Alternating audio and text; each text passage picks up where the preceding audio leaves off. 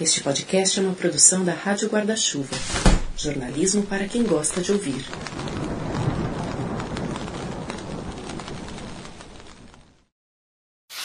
Devo reconhecê-lo humildemente, meu caro compatriota. Fui sempre um poço de vaidade. Eu, eu, eu, eis o refrão de minha preciosa vida, e que se ouvia em tudo quanto eu dizia. Só conseguia falar vangloriando-me, sobretudo se o fazia com esta ruidosa descrição cujo segredo eu possuía. É bem verdade que eu sempre vivi livre e poderoso. Simplesmente sentia-me liberado em relação a todos, pela excelente razão de que me considerava sem igual. Sempre me achei mais inteligente do que todo mundo, como já lhe disse, mas também mais sensível e mais hábil, atirador de elite, incomparável ao volante e melhor amante. Mesmo nos setores em que era fácil verificar a minha inferioridade, como o tênis, por exemplo, em que eu era apenas um parceiro razoável, era-me difícil não acreditar que se tivesse tempo para treinar superaria os melhores. Só reconhecia em mim superioridades, o que explicava minha benevolência e minha serenidade. Quando me ocupava dos outros, era por pura condescendência, em plena liberdade, e todo o mérito revertia em meu favor. Eu subia um degrau no amor que dedicava a mim mesmo. Com algumas outras verdades, descobri pouco a pouco estas evidências durante o período que se seguiu à noite de que lhe falei. Não imediatamente, não, nem com muita nitidez. Foi preciso primeiro recuperar a memória. Gradativamente fui vendo mais claro, aprendi um pouco do que sabia. Até então, tinha sido sempre ajudado por um espantoso poder de esquecimento. Esquecia tudo e, em primeiro lugar, as minhas resoluções. No fundo, nada contava. Guerra, suicídio, amor, miséria, prestava atenção nisso, é claro, quando as circunstâncias me obrigavam, porém de uma maneira cortês e superficial. Às vezes, fingia apaixonar-me por uma causa estranha à minha vida mais cotidiana. No fundo, porém, eu não participava dela, exceto, é claro, quando a minha liberdade era contrariada. Como dizer-lhe? Tudo isso resvalava. Sim, tudo resvalava em mim. Jean-Baptiste Clamence é um juiz penitente, é assim que ele se intitula. Um advogado de defesa parisiense que, a partir de uma conversa de bar, faz sua confissão sobre a vida, sua revisão de consciência em Amsterdã, cenário deste livro de Albert Camus. Meio romance, meio filosofia, A Queda é um monólogo, já que o interlocutor invisível nunca aparece, apesar de sempre estar lá. Na verdade, é para mim, é para você, é para nós leitores que este narrador fala, jogando uma longa lista de questões sobre a existência, sobre a liberdade, sobre a humanidade, sobre a culpa, sobre a moral. Escrito em 1956, A Queda foi a última obra publicada por Camus, que morreu em 1960. E é ela o assunto deste quinto episódio do Põe na Estante, que já começou.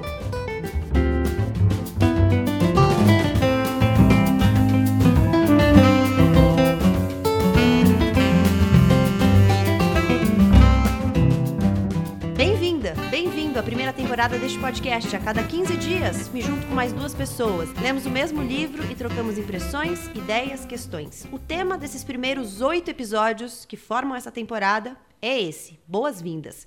Eu sugeri que um dos convidados de cada episódio escolhesse o livro sobre o qual falaremos, sem direito à negociação. Escolheu, está escolhido. E hoje, para conversar sobre a queda, eu recebo Natália André e Felipe Bueno. Natália André, quem é você? Eu sou jornalista, uma pessoa completamente louca, que não sabe. Na verdade, eu me defino muito como jornalista, porque eu acho que é, mu é muito louco. Eu ouço pessoas se definindo e muitas vezes elas não falam a profissão. E eu, a primeira coisa que me perguntam. Ah, o que você é? Se descreva. Eu falo muito, eu sou jornalista. Aí depois eu fico pensando, gente, mas por que eu estou falando isso? As pessoas não falam a profissão delas. E atualmente eu estou fazendo um documentário, um filme, então atualmente eu não sou jornalista, eu tô, sei lá, cineasta, mas também é estranho falar cineasta. Eu sou completamente louca, como a pessoa que está ouvindo já percebeu. E tenho 26 anos e tô com medo do Felipe Bueno aqui do meu lado. Vai, Felipe Bueno, quem é você? Gente, Natália, seu cabelo tá ótimo. Ah, obrigada. Parabéns. Eu sou jornalista também, afinal é o, que, é o que diz um dos meus diplomas, que é o que eu uso profissionalmente há bastante tempo. Aliás, ano que vem, Qual jubileu... é o outro? Ano que vem, jubileu de prata, gente. Jubileu de Você acredita numa coisa dessa? Não, não é O possível. outro, História. Com essa né? A outra história. É, com uma especialização em História da Arte. Agora, 25 anos, gente. Ai, agora tô intimidada também. De Ah, modo então. algum, de modo algum. Eu, eu não sou ninguém, na verdade. Eu sou apenas um resistente e um juiz penitente. Eu tenho a minha família, eu tenho os meus livros, os meus discos, os meus CDs, as minhas fitas cassete. Algumas músicas em formato digital também, porque a gente tem que se adaptar às, às coisas, né? As minhas guitarras e a minha vidinha, só isso. E uma cachorrinha. A Alberta, mas ela está incluída na família. E por que ela chama Alberta? Ela, ela se chama Alberta pelo mesmo motivo que eu tenho essa tatuagem no, lá, no braço esquerdo, Você que quer é contar pra quem nos ouve que do tá próprio aí? Albert Camus. Então, Mas é um misto de Albert, Albert Camus com Alberta Hunter, que é uma cantora que eu adoro também, que é uma cantora de blues de tempos passados, maravilhosa também, na linha de uh, Nina Simone, na linha dessas, dessas moças aí. Bom, e por que você escolheu a queda? Acho que todo mundo que, que, que leu Camus é, começou com estrangeiro, a maioria, A- a- até por introdução de outra pessoa, né? Acho que é o livro mais conhecido, O mais né? conhecido, que tem é, versão cinematográfica, com Marcello Mastroianni, inclusive, fantástica. Eu só consegui essa versão em alemão. Imagina só dublado em, em alemão, com legenda em português, o, o Marcello Mastroianni italiano, um livro de um escritor francês, que na verdade é argelino. Imagina a bagunça, eu saí de lá meio tonto. Mas enfim. E aí eu comecei a, a ler Camus e, e fui do estrangeiro para Peste. Eu achei sensacional também. E aí caí nesse. Óbvio que o estrangeiro é, um- é uma um murro na sua cara, né? Mas esse me pareceu mais, até por você chegar até a última página pensando, não, não é isso. Não, não é isso. Não, não é isso. E no fim é, né? Eu realmente fiquei chocado. E, e relendo 15, 20 anos depois, agora para essa nossa conversa, eu da mesma forma fiquei chocado.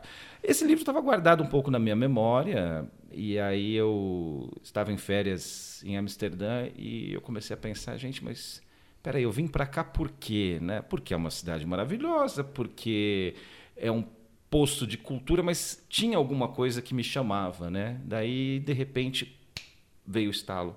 Falei, gente, a queda. O, o, o juiz penitente estava aqui, né? Estava no México City, é, conversando com um interlocutor que a gente não sabe, na verdade, se existe esse interlocutor. Mas acho que aí é antecipar um pouco o nosso É, papo. ele né? começa o livro, num- ele tá num bar, aparentemente um bar de marinheiros, né, pelo que ele descreve. Já chequei, não existe esse bar. Ah, eu Não perguntar existe. isso. Não existe. Bom, ele tá nesse bar e de repente ele começa a, falar com um cara que tá ali do lado dele. Ele fala, bom, ele, ele pergunta se ele pode oferecer os serviços dele de alguma forma sem ser incômodo, sem ser inconveniente. E aí, em vários momentos, ele faz perguntas para esse interlocutor, mas o interlocutor nunca responde. Só que ele continua como se tivesse respondido. Então você deduz qual teria sido a resposta desse interlocutor, né? É. Agora, o livro, eu achei o livro tão intenso, justamente por ser um romance filosófico. O livro, até agora, de todos os que a gente já leu aqui nos episódios do Põe na Estante, é o menor, mas foi o que eu fiz mais anotações. Porque eu não conseguia parar de pensar em coisas lendo o livro. Tem uma questão pra vocês que se sobrepõe? Eu, eu, achei, eu achei uma porrada. É, eu achei muito intenso.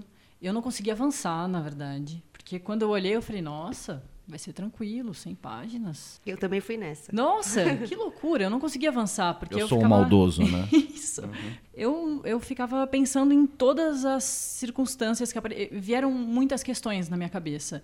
E é louco, só voltar um pouco, na minha apresentação que eu falei da profissão e tal, uma das questões que eu acho que estão ali no livro e, e que são muitas, mas uma específica é o lance da profissão, porque ele fica tentando descobrir qual é a profissão do interlocutor, que é esse cara que ele encontra no bar. O tempo todo, até o finalzinho, ele fica tentando adivinhar qual que é aquela profissão. Eu achei muito louco porque eu acabei falando desse lance da profissão, sem perceber, eh, acontece um pouco isso assim, para ele é importante a profissão do cara. A profissão dele é muito importante, ele fala o tempo todo e ele é um advogado completo. Ele te engana o tempo todo. des- Desculpem, advogados. Mas é, a retórica do cara é muito impressionante. Enfim, mas algumas questões, então, tem esse lance da profissão, que ele fica tentando o tempo todo adivinhar. Eu acho incrível isso. A outra questão que eu acho que é forte, que me deixou com muita raiva, eu falei pro Felipe agora.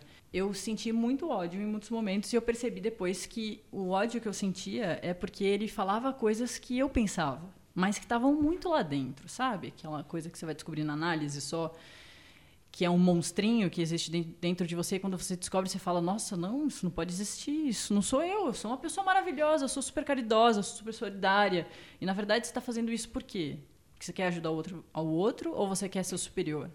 Então ele traz muito essas discussões de você é ser humano, se você é ser humano, você é horrível. Estou te apresentando isso, me desculpa, mas eu estou jogando isso na sua cara. É, quando ele faz essa confissão sobre ele mesmo, na verdade, ele está fazendo uma revisão de consciência em nome da humanidade, é. né? E aí me irritou muito em vários momentos, porque ele é chato pra hum. dedéu. Ele é super ensimesmado. ele, eu até escolhi esse trecho de abertura, porque é um momento em que ele admite, né, que ele é ótimo, maravilhoso e tal. Mas, na verdade, ele está falando da humanidade. Somos nós, né? Sim. Somos nós todos ensimesmados. Muito. Sim, poucos seres terão sido mais naturais do que eu. O meu entendimento com a vida era total. Eu aderia ao que ela era, de alto a baixo, sem nada recusar das suas ironias, de sua grandeza, nem das suas servidões. Particularmente a carne, a matéria, em resumo o físico, que desconcerta ou desanima tantos homens no amor ou na solidão, dava-me, sem me escravizar, alegrias iguais. Tinha sido feito para ter um corpo, daí esta harmonia em mim próprio, este autocontrole sem esforço que as pessoas sentiam e que, segundo confessavam, às vezes ajudava-as a viver. Buscavam, pois, a minha companhia. Muitas vezes, por exemplo, julgavam já ter me encontrado. A vida, os seus seres e os seus dons vinham ao meu encontro. Eu aceitava estas homenagens com um orgulho benevolente. Na verdade, a força de ser um homem com tanta plenitude e simplicidade, achava-me um pouco super-homem. Me pareceu, é difícil, é ousado até falar isso, mas me pareceu o livro do Camus, e eu li vários, assim, peças também, o mais humano de todos. E você falou uma questão, né? São várias, né? a Natália falou né? algumas, mas se eu fosse escolher uma, a minha questão seria o nome, o nome, né? A queda. Qual é a queda? É a queda dele, é. né? Ele representando a humanidade, até porque a gente não sabe, na verdade, se ele existe, se ele é Deus, se ele é Jesus Cristo, Isso. se ele é o próprio interlocutor, é. porque ele tem um nome falso. O nome dele não é esse uhum. que você citou, né? Uhum. Se ele é toda a humanidade. E, ao mesmo tempo, a grande virada da vida dele foi uma queda. Foi uma queda no Rio Sena. A gente vai chegar a esse ponto. E aquela queda fez com que. Aquela queda né, ficou ecoando na vida dele, na vida dele, na vida dele. E quando ele começou a cair aquilo começou a, a fazer mais sentido para ele. Então, para mim, a questão é, essencial é, é, a felicidade no nome do livro. É, e ele fala que depois desse episódio no Rio Sena, porque ele é, depois ele começa a ouvir ali naquele, naquele ambiente, né, às margens do rio, risadas, né? uhum, né? E aí ele não, ele não consegue identificar de onde estão vindo aquelas risadas, mas ele tá ouvindo as risadas, e aí Sim. ele fica assim. É, parece que ele tenta entender se ele está imaginando, se elas estão acontecendo. E ele fala que depois daquele episódio, além dele não voltar mais ao Rio Sena, ele perde um pouco da energia vital. Ele fala Isso. que ele já não é mais o mesmo, que aquele riso é como, quase como se aquele riso misterioso tivesse sugado uma energia dele, né? Sim. Eu também tive várias análises sobre a queda, porque a, a própria queda dele é uma queda assim como a da mulher, é muito rápida, né? Assim, e não tem mais volta, é uma queda de algum lugar, assim que você despenca. Porque ele quando ele começa, ele começa o livro e vai até a metade, vai é, se exaltando e, e, é mais ou menos nesse caminho que a gente falou. Quando ele conta sobre a queda, ele, ele também começa a cair e ele não consegue voltar mais. Além disso, tem duas passagens da queda, que é essa, a primeira, que ele conta primeiro da risada, e depois ele conta da queda mesmo. Quando a mulher cai, isso me, me ficou muito evidente. Quando a mulher cai, ele diz que ele não olha para trás, que ele fica com medo. Então ele não consegue olhar para ver o que, que é que está caindo, mas ele, ele sabe o que está caindo, assim, porque é um barulho, ele fala isso, que é um barulho muito específico, um, um som só e tal, ele não olha para trás. Só para pontuar para quem Sim. nos ouve, porque a gente não explicou ainda quem é. cai, né? Mas a, a, mulher cai no rio é. e ele, ele entende pelo barulho que ela caiu, mas isso. na verdade é isso que a Natália tá descrevendo. Ele não tem coragem de olhar para ver o que, que exatamente está acontecendo. Ele, é. Pelo barulho, ele deduz que ela caiu no rio. Sim. E por um momento, ele teria tempo de fazer é, algo, isso. mas esse Exato. tempo se foi. Né? Esse tempo se foi. Que é muito louco, que é essa continuação da, da análise dessa queda. Porque depois, quando ele tem a segunda passagem por esse mesmo ponto, ele ouve as risadas. Quando ele ouve as, as risadas, ele procura de onde estão vindo essas risadas. E, e é louco, porque ele tem coragem de, de procurar a risada, mas ele não tem coragem de procurar quando ele ouve a queda. Então também mostra um pouco de quem é essa pessoa e que também é um exemplo de quem é a humanidade. Enfim, a gente tem mais facilidade, talvez, com coisas que a gente identifica que são mais tranquilas, então uma risada. E é, era um momento quando ele conta da, das risadas, é um momento que ele ainda fa, ele ainda está falando da libertinagem, da vida noturna. Então, assim, parece que ele se interessou pelas risadas e, e, podia ali rolar alguma coisa, podia ser uma mulher maravilhosa. Mas aí depois ele liga as duas coisas e fala: nossa, é no mesmo ponto. E sei lá, de repente essa mulher tá me assombrando, ou é a minha consciência porque eu não fiz nada. Eu tive várias. eu até, é, eu até. Eu, eu, é, é, eu, passei por vários, por vários momentos na minha relação com essa risada também. É. e aí teve um momento que eu falei assim. Na verdade, acho que ele só tá procurando a risada porque talvez ele ache que estão rindo dele. E aí ele é tão, ele é tão maravilhoso que assim, como assim estão rindo de mim? E aí ele vai procurar a risada. Mas antes, quando eu era mulher, eu, eu passei por esse momento, sabe? Uhum. De achar que talvez ele só tenha começado a procurar a risada quando ele achava que estavam rindo dele. E aí ele descobre que não tinha nada a ver com ele, porque ele não consegue nem localizar essas risadas. Uhum. E ele não descobre que, que ele não tinha a ver com ele. E aí é o, o ponto de virada para mim. Porque, tipo assim, nossa, não é tudo sobre mim. Uhum. Que é incrível! É tem, um, tem um mundo acontecendo. no tipo, tem, entorno. tem outras coisas acontecendo maravilhosas. Agora, essa, essa leitura da Natália é muito. Foi a leitura que eu fiz da primeira vez e agora, novamente, eu, eu continuo achando isso. É a história da consciência, me parece claro que a, que a consciência dele, batendo na porta, literalmente, né, dando Sim. aquela risada. Mas o formato me lembra um pouco a tradição da, do coro da tragédia grega. Né? Ele não faz exatamente parte da história. Ele não está no cenário, ele não existe. Essa risada não existe. Sim. Como o coro não existe também. A não ser quando ele precisa é, atuar né, na, naquela peça para dar uma certa direção, até para ajudar um pouco o público a entender exatamente o que está acontecendo. Então, me pareceu. Tem duas tradições que ele, que ele, que ele respeita muito essa do coro grego e a da, do duplo, né, que também é uma tradição da literatura europeia, vai moderna para contemporânea, porque a gente realmente não sabe. Se alguém estiver nos ouvindo e tiver essa resposta clara que ouviu do próprio Camus, por favor, mande para gente nos canais de comunicação, porque eu não sei exatamente até que, se ele existiu, né? Se esse, se esse cara aqui que nós lemos, se esse cara existiu, né? não dá para saber, não dá para não dá para dizer eh, se isso aqui não é um, um, devaneio de 102 páginas do próprio personagem. Eh, do, do, do, interlocutor, eu quero dizer, né? ou do próprio Camus. E porque é um monólogo, né? Então uhum. é totalmente possível que seja um, uma digressão, um uhum. pensamento dele um dia ou que de repente ele viu é alguma fácil situação. ter isso em Amsterdã. É, exato. Eu nunca fui, mas eu imagino. Recomendo. Lendo, exato. Falei, nossa, isso podia muito acontecer. Essas pessoas podem existir. Subira na Pondesava aquela hora deserta para olhar o rio que mal se adivinhava na noite que agora chegara. Em frente ao Vert Galan, eu dominava a ilha. Sentia crescer em mim um vasto sentimento de força e de realização que me dilatava o coração. Eu me endireitei e acender um cigarro, o cigarro da satisfação, quando no mesmo momento explodiu uma gargalhada atrás de mim. Surpreendido, fiz uma brusca meia volta. Não havia ninguém. Fui até o parapeito. Nenhuma barcaça, nenhum barco. Virei-me para a ilha e de novo ouvi o riso às minhas costas, um pouco mais distante, como se descesse o rio. Fiquei onde estava, imóvel. O riso diminuía, mas eu o ouvia ainda distintamente atrás de mim, vindo de lugar nenhum, a não ser das águas. Ao mesmo tempo senti os batimentos precipitados do meu coração. Compreenda-me bem, este riso nada tinha de misterioso. Era um riso bom, natural, quase amigável, que recolocava as coisas no seu lugar.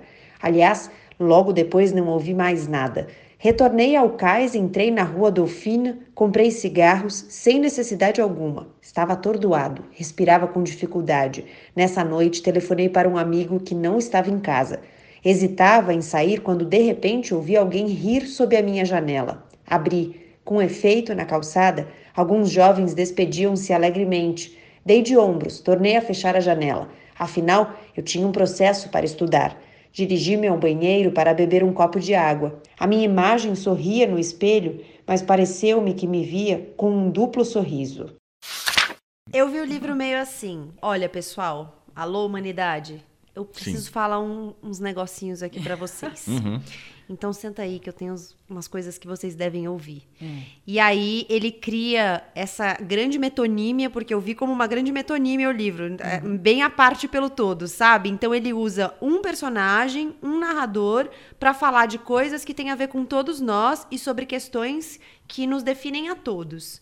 E, e sem contar o seguinte, esse livro é de 1956. Pós-guerra. E ele traz questões super atuais. Ele põe questões sobre a liberdade, sobre a moral, sobre o amor, sobre a amizade, que são super atuais.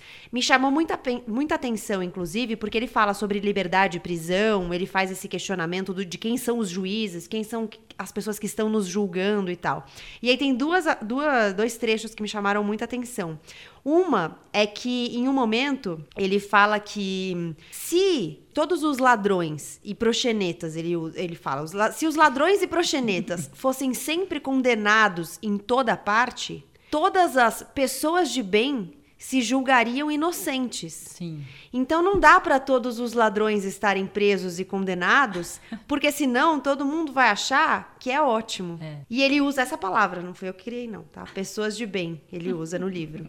E a outra parte, quando ele fala de questões Você vê quem o, o Camille anda influenciando, né? Deixando seguidores aí por aí. É. E a outra, e a outra parte que me chamou muita atenção quando ele fala de quem são os juízes, porque ele fica o tempo todo questionando. Inclusive, ele fala que ele é o fim e o começo, ele é quem faz a lei, quem julga e tal, não sei o quê. E ele fala que os juízes falsos são expostos à admiração do mundo. Então, que na verdade as pessoas estão prestando atenção nos julgamentos errados. A moral está balizada em julgamentos errados, porque se são os juízes falsos que estão expostos Sim. à admiração, gente, deixa eu contar um negócio, vocês estão admirando as pessoas erradas erradas. E, e notem, tudo isso que a gente está falando aqui, por mais que sejam leituras diferentes, na verdade não são diferentes, são complementares. Nada que a gente falou aqui bate de frente um com o outro, uma com a outra, né? Porque de fato é um livro tão tão denso e você você lendo esse livro em 2019, você pensa em tanta coisa aqui no Brasil ou no é. mundo. Você lembrou que ele foi escrito 12 anos, depois, 11 anos né, depois da, da, da, do fim da Segunda Guerra Mundial. Tem muita gente que entende esse livro como uma crítica à, à Europa pós-guerra. A Europa um tanto quanto distante, é, neutra num sentido ruim, né? É, tendo tomado uma anestesia depois de tudo que aconteceu. E olha, né, hoje em 2019 Muita gente andou tomando anestesia e está se colocando à distância de uma realidade que ajudou a montar. Né? É, o, o Camus fez essa, essa leitura lá, lá atrás. Muitos analistas é, falam isso e eu, eu tendo a concordar com isso. Tanto lá atrás como agora vale isso aí. E tem uma frase que ele fala ainda sobre espe especificamente a queda, que é muito maravilhosa. É uma porrada, mais uma. Mas. E é linda também do jeito que ele escreve. Eu não vou lembrar direito e eu perdi. Eu dobrei muitas páginas, mas não vou achar agora. Mas vocês vão saber. Você tem a nossa solidariedade sempre. Isso que basicamente ele fala que quando você ouve um som como o da queda, você tem duas possibilidades ali, duas alternativas. Ou você vai lá e volta, você é o que o Felipe falou, você ainda tem tempo de salvar aquela ou de pelo menos nadar, acompanhar aquele corpo e tentar fazer alguma coisa.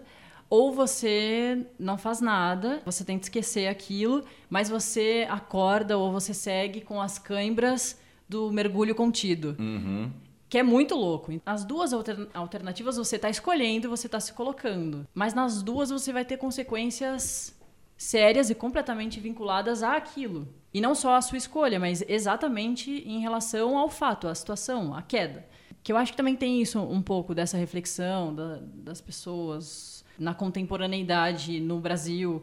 Muita gente que talvez tenha ajudado a chegarmos num cenário atual e hoje critica e não entende por quê ou, ou passa longe, né? Ou passa longe, uhum. é. E, pô, mas talvez você tenha ajudado a gente chegar nisso. Por que, que você está fugindo disso? Por isso que ele é tão. Eu queria usar um palavrão, mas eu não vou usar, porque eu sou super educada. É, mas é, é uma porrada, porque é isso. O cara tá falando o tempo todo da nossa vida. E de agora, de 2019 no Brasil. E com certeza, quando as pessoas leram lá, elas falaram: nossa, mas ele traz Eu, não, na verdade, não consigo nem imaginar, assim, porque é tão complexo hoje. Imagina ler isso quando ele escreveu. E, e, o Camus, ele, ele, ele bateu de frente com uma, uma linha da esquerda. Ele bateu de frente com Sartre, uhum. né? Ele, Apesar de que eles eram amigos, né? Eles é. eram amigos, depois bateram de, de frente porque...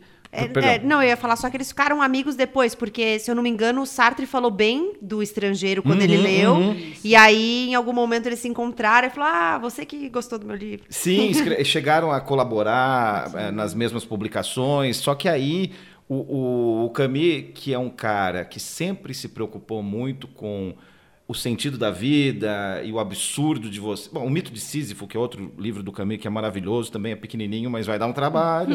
se, se, as pessoas que estão nos ouvindo não leram ainda, vale a pena dar uma lida porque é mais é, pega mais a, a, de jeito assim a, a, filosofia de vida dele. Mas enfim, na época, como, como lembrou a Natália, a que foi escrito ele causou um grande barulho porque em algum momento eles se separaram, né? Ele foi um crítico do tota-, totalitarismo, da mesma forma que foi do totalismo, totalitarismo, nossa, não sai a palavra, de direita, ele foi é. do de é. esquerda também. Sim. Ele era um cara muito adiante do tempo dele, muita gente não entendeu. Quase que eu derrubo a mesa aqui agora. É, ele, inclusive, eu estava lendo um pouco sobre a biografia dele, e aí falava da, de como ele acolhia as vítimas da União Soviética, uhum. e como, enfim, ele foi é, se alinhando ali a toda forma de resistência ao totalitarismo. Ele foi, inclusive, parte da resistência francesa, né, sim, né? Durante a uhum, guerra, o uhum. Camus mesmo. Não o personagem. mas o personagem dá a entender Isso, que sim também, né? Fala. Porque ele fala, inclusive quando ele fala que ele atirava e ele era um sniper sim. de referência. E ele, ele, ele até ri um pouco também da resistência na hora que ele fala. É muito louco, ele ri de tudo. Porque. Uhum também tem isso, assim, você... É, não... O tom é totalmente de deboche, né? De deboche, Exato. de absolutamente tudo. E hum. por isso que também é tão difícil da gente identificar quem é esse homem. Porque ele ri de tudo. Como assim? Você não acredita em nada? As pessoas acreditam em coisas. Pelo menos a gente é educado a acreditar em coisas. Como essa pessoa não acredita em nada? Foi nesse momento que o pensamento da morte rompeu na minha vida diária. Contava os anos que me separavam do meu fim. Buscava exemplos de homens da minha idade que já tivessem mortos e me atormentava a ideia de que não teria tempo de realizar a minha tarefa. Que tarefa? Eu nem sabia. Para falar com franqueza, valeria a pena continuar a fazer o que eu fazia? Mas não era exatamente isso. Perseguia-me com efeito um temor ridículo. Não se podia morrer sem ter confessado todas as mentiras. Não a Deus nem a um de seus representantes, eu estava acima disso, como o senhor pode imaginar. Não, tratava-se de confessá-lo aos homens, a um amigo ou uma mulher amada, por exemplo. De outra forma, e mesmo que houvesse uma única mentira oculta numa vida, a morte tornava-a definitiva. Nunca mais ninguém conheceria a verdade sobre este ponto, já que a única pessoa que a conhecia era precisamente um morto, adormecido sobre o seu segredo. Este assassinato absoluto de uma verdade me desnorteava. Hoje, ao contrário, diga-se de passagem, me daria refinados prazeres. A ideia, por exemplo, de que sou o único a conhecer o que todo mundo busca e de que tenho em minha casa um objeto que movimentou em vão três aparatos policiais é puramente deliciosa. Mas deixemos isso de lado. Na época, não tinha descoberto a receita e me atormentava. E sabe que eu fiquei pensando sobre uma coisa que vocês falaram do de assim, ah, você tem alguma coisa a ver com, com como chegamos até aqui, ele fala disso quando ele fala de Jesus. Uhum.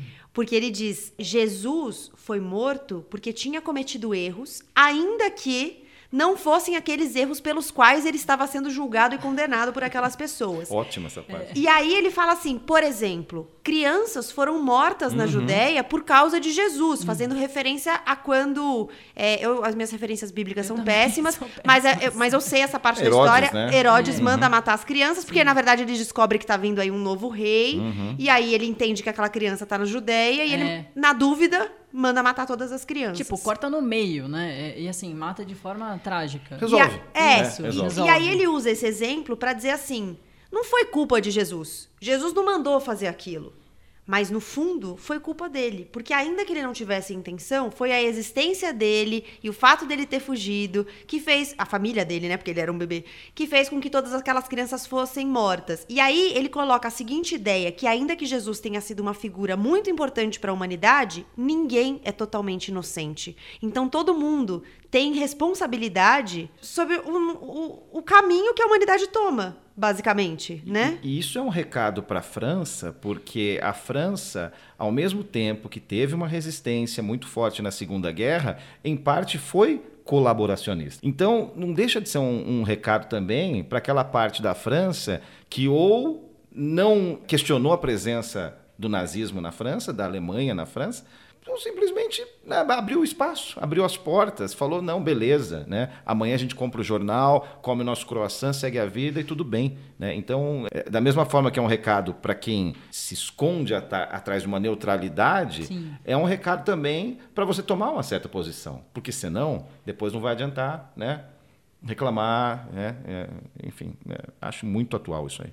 Por isso que eu acho que o interlocutor também é a gente, é o leitor. Uhum. Porque ele joga. É, é, isso, ele incomoda muito, né? Nesse lance de não acreditar em nada e de se mostrar superior o tempo todo. Eu acho. Eu senti raiva dele até na queda, assim.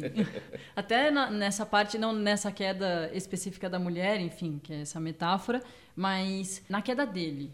Porque, como ele ia falando como ele continuava discutindo a vida e a morte, a terminalidade, eu sentia que ele era muito superior a mim. Eu, eu, eu Mas ele te irritada. diz isso. Isso! ele te fala com todas as letras. Sim. Eu sou superior, ele fala. O tempo todo. E, e você começa a acreditar, porque ele se mostra por isso que eu falei. A retórica é eu gosto de gente que tem a, a, retórica impressionante, assim. Mesmo que a pessoa esteja falando uma coisa que você repudia, ou que você não gosta, que você não acredita, a pessoa tem um discurso tão forte, tão incrível. E incrível não em bonito e legal, bacana. Articulado. É, articulado. É. Conquistador. Isso. Uhum. É, e sedutor. Sedutor, porque, sim. Uhum. É, que é muito impressionante. Você se envolve demais e, e, e fica com muita raiva. E eu e... senti que eu era o, o, interlocutor, assim, o tempo todo. É, ele faz muitas perguntas pra gente, né? Ele fala, ah, você sabe o que eu fiz, não sei o quê? Você sabe por quê, não sei o que lá? E, na verdade, ele tá perguntando para você, você não tem como responder, mas aí ele já continua a conversa como se você tivesse respondido. E, no fundo, acho que a gente dá umas respostas, né? Porque a gente vai pensando Sim. ali junto. É, quando você vê, você respondeu alguma coisa. Uhum. E, e eu acho que ele faz essas perguntas até para quebrar uma coisa que ele critica no livro, que ele fala em determinado momento. A gente trocou o diálogo pelo comunicado. Uhum. E aí eu acho que ele coloca perguntas o tempo todo no livro, meio para dar um tom de diálogo, né? Para falar, olha, eu tô tentando não fazer o que eu estou criticando. Sim. Mas no fundo só ele fala. Agora, curiosa uma coisa me, me ocorreu é, vocês falando dessa história das perguntas. Reparem, né? Em várias vezes ele faz perguntas e fica surpreso com a suposta resposta Sim. positiva do interlocutor. Me dá a entender agora que ele quer colocar o interlocutor, e aí mais um ponto para a história do, do, ele ser um duplo da pessoa que está do outro lado, né? É, ele fica surpreso com as respostas positivas. Ele fala: Ah, mas não acredito, você sabia disso? Você sabia disso também? Você conhece tal lugar? Ele fica encantado, na verdade, né? Com uma pessoa que pode ser ele, no fim das contas, né? Sim. Pode, pode, pode, ser qualquer um de nós aqui. Enfim. Ou pode ser a humanidade, porque sim, ao mesmo sim. tempo que ele está repudiando tudo aquilo, ele tem um encantamento absurdo pela humanidade. É Muito. É que o encantamento por ele é maior. Ele até fala, em determinado momento, ele começa a questionar sobre amor e amizade. Uhum. E aí ele fala que você não pode amar o outro sem se amar.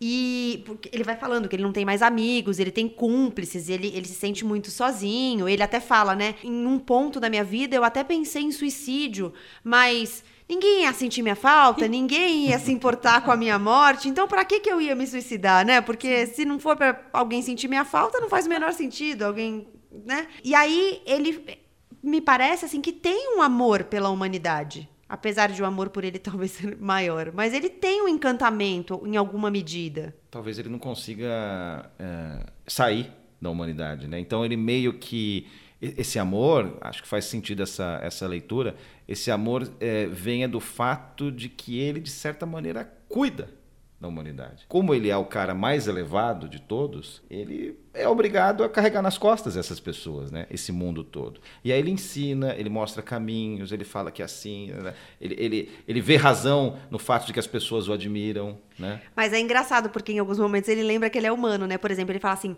"Ah, às vezes eu tenho que lembrar que eu sou humano, por exemplo, quando eu acordo de manhã que tem o gosto amargo na boca é, da ressaca". É, e aí assim, como, to, como é. todas as pessoas. Sim. E depois vamos direto ao ponto. Eu amo a vida. Eis a minha verdadeira fraqueza. Amo-a tanto que não tenho nenhuma imaginação para o que não for vida. Tal avidez tem algo de plebeu, não acha? A aristocracia não se concebe sem um pouco de distância em relação a si mesma e à própria vida. Morre-se se for preciso, antes quebrar que dobrar. Mas eu, eu me dobro, porque continuo a me amar. Olhe, depois de tudo que lhe contei, que acha que me aconteceu? Nojo de mim mesmo? Ora, convenhamos, era sobretudo dos outros que eu estava enojado. É claro, eu conhecia as minhas fraquezas e as lamentava, continuava, no entanto, a esquecê-las, com uma obstinação bastante meritória. O processo dos outros, pelo contrário, tramitava incessantemente no meu coração. Isto o choca certamente? Pensa talvez que não é lógico? Mas o problema não é o de permanecer lógico, o problema é contornar e, sobretudo, ó sim, sobretudo, o problema é evitar o julgamento. Não digo evitar o castigo, porque o castigo sem julgamento é suportável. Ele tem, aliás, um nome que garante a nossa inocência, a infelicidade. Não, pelo contrário, trata-se de fugir ao julgamento, de evitar ser continuamente julgado, sem que jamais a sentença seja pronunciada. Você fica completamente louco, porque ele levanta um monte de questão que no mesmo livro ele derruba. E ele fala sobre isso também no final, é, com o, esse cara que ele conheceu no bar e, e que ele leva para vários lugares também. Tem, tem esse lance do passeio, que é muito é, legal. So, vira a sombra dele, né? Isso. e ele leva para os lugares que ele mais gosta. É, isso é bem interessante também. É, é, é, muito louco, porque depois no final ele fala, tá vendo? Eu posso estar tá te enganando. É, posso não ser o que eu falei que eu era. Ele, ele também tenta inverter várias, é, várias das coisas que ele tinha apresentado lá atrás ele tenta transformar aquilo no momento que ele fala, ah, de repente você acreditou que eu sou uma coisa, mas eu posso não ser. É, é extremamente confuso, mas proposital. É muito manipulador. E eu fiquei confusa em relação a isso também. Não sei o que vocês acham. Eu já, feminista, já fiquei com um pouco de raiva em alguns sentidos dele ser um homem manipulador, patriarcal e. e mas talvez ele não seja ele, um homem. Isso, exato. Ele mas, ele, mas ele fala, dá uma raivinha quando é, ele fala sobre a misoginia. É. Porque ele critica a misoginia e aí, na sequência, ele começa a objetificar todas as mulheres todas. que ele conhece. E ele fala é. que a misoginia é vulgar e não sei mais o quê. Mas aí ele fala que as mulheres pertencem a ele. É. E, e ele, ele descreve, inclusive, quando ele tá falando das vitrines, né, das mulheres, ele, ele compara as vitrines a uma navegação que os, ele fala, ele compara na verdade não as vitrines, mas o sexo com prostitutas a uma navegação que deixa os seus cabelos ao vento. É. Eu senti uma revinha também. Eu senti muito. Eu, eu acho que ele é um homem. Então, por causa dessas características, eu falei, nossa, certeza que ele é um homem. certeza. Já Se ficou de má Deus, vontade. Isso. Mas, Mas se ele é um Deus, é, não, não nos esqueçamos que esse livro foi escrito em 1956. É, não dá pra gente ler é, claro, é, dessa sim. forma com os olhos de hoje. Agora, é. supondo que ele seja um Deus, faz muito sentido isso que você falou, porque se eu sou o Deus da minha religião, obviamente eu vou detestar todas as outras, Isso. eu vou ridicularizar todas as outras.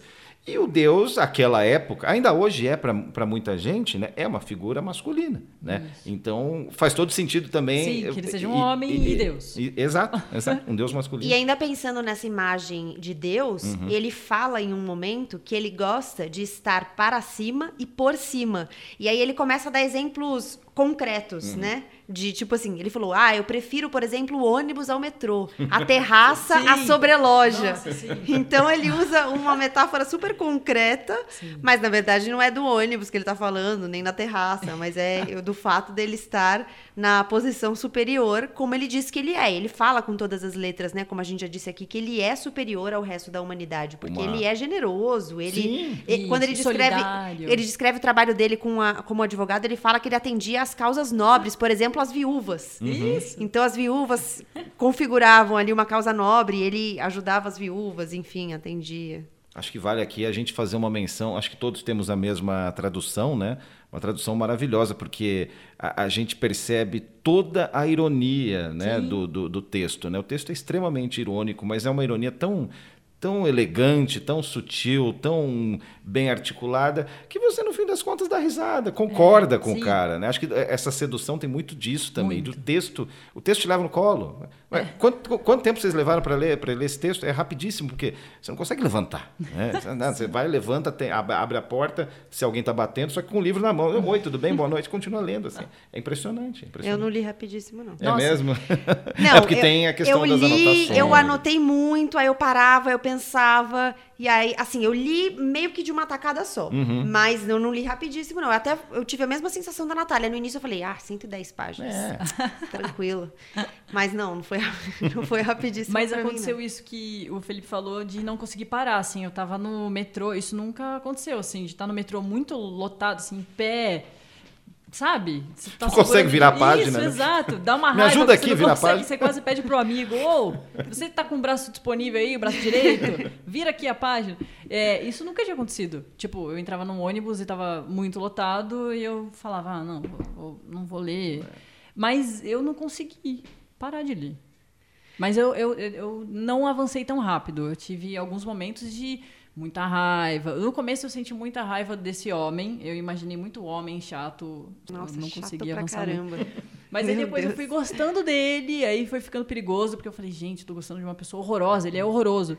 E, enfim, Ele é você. isso aí, ele Ele pode ser eu. eu. Não, calma, ele é Deus. É- nossa, é, é louco demais.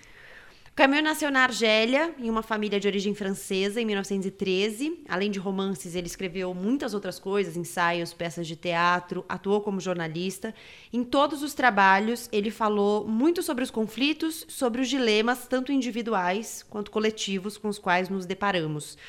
Ele era militante, como a gente disse, na resistência francesa, grupo que lutou contra os nazistas na Segunda Guerra Mundial. Morreu na França, em 1960, vítima de um acidente de carro. O que fica para você de A Queda, Felipe Bueno?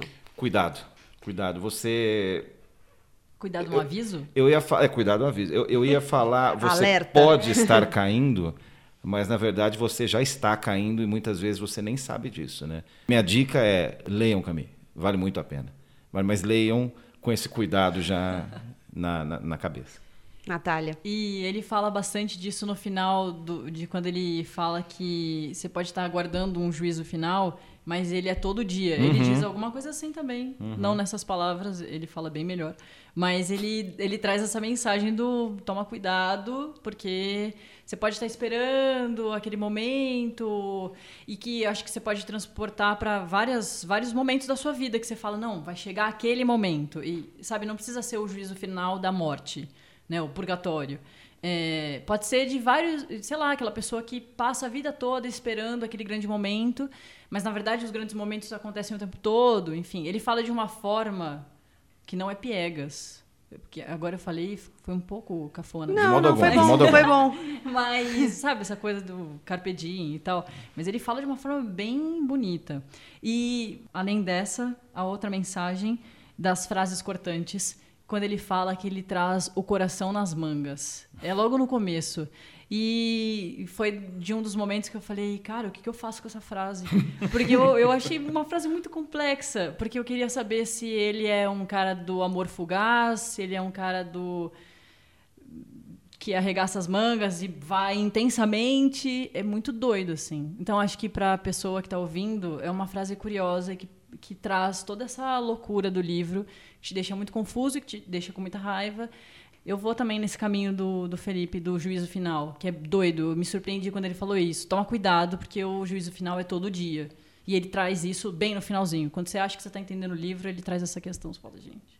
É, para mim também ficou essa coisa do julgamento diário, mas ficou meio que uma lição de sobrevivência, porque em determinado momento ele fala assim: eu achava que eu tinha, se eu não me engano, ele usa a expressão a ilusão do acordo geral. Eu tinha chegado à ilusão do acordo geral. Tinha vivido durante muito tempo essa ilusão. Mas eu estava sendo julgado e alvejado. Então, nisso que a gente está falando, né? De ser julgado o tempo todo. Mas aí ele deixa uma lição, que é onde eu estou tentando chegar. Obviamente é uma coisa totalmente pretensiosa, mas ele diz. E isso de ser julgado e alvejado o tempo todo, nenhum homem suporta, só os sábios. Mas aí ele diz: só que os sábios não vivem. Então, ficou pra mim essa questão assim: devo chegar ou buscar, porque chegar acho que não chegarei, mas Sim. devo buscar essa sabedoria pra tentar suportar o julgamento diário? Ou, na verdade, essa sabedoria vai me levar a não viver? Ou estamos todos mortos já? É, tive essas viagens também. Tô feliz que o Felipe falou, porque eu tinha esquecido, mas eu tive também. Eu tive uma impressão de que a gente pode estar morto. É, De certa maneira, a gente pode estar mesmo. Isso. Então é isso, gente. Segundo episódio seguido que a gente termina o quê? Pra cima, de um jeito otimista, com essa mensagem pra você acordar amanhã feliz depois de ter ouvido esse podcast. Felipe Bueno, Natália André, obrigada por estarem aqui. Vocês querem vender seus peixes? Contar onde os ouvintes te encontram? Ah, os ouvintes me encontram, os ouvintes me encontram na Band News FM, na Rádio Trânsito e no meu Instagram. Qual que é o meu Instagram mesmo? É F underline Bueno, alguma coisa assim. Mas joga lá Felipe Bueno, vocês acham, enfim. Eu sou péssimo para vender peixe, gente. É, Vamos melhorar isso daí. As minhas redes também é, são arroba Natália André. Enfim, é o mesmo A do final do Natália, é do André. Tá vendo? Ah, eu sou bem. péssima pra vender meu peixe, como vocês podem perceber. E em breve vai ter filminho aí, decore Oba! meu nome. E, enfim, em breve não, né? A gente tá no Brasil, demora muito. Avise, por Mas, enfim, de repente a pessoa tá assistindo um dia antes de sair, assistindo, ouvindo. Uhum. Então pode ser em breve, vai ter um filme aí. A Queda, de Albert Camus. Eu falei direito, porque você fala Albert. Eu falei Albert. Quem sou eu? Minha eu pro- sei que eu é- sou um é a juiz, minha mas eu sou um juiz penitente. Minha pronúncia é do norte. E do norte, tá certo.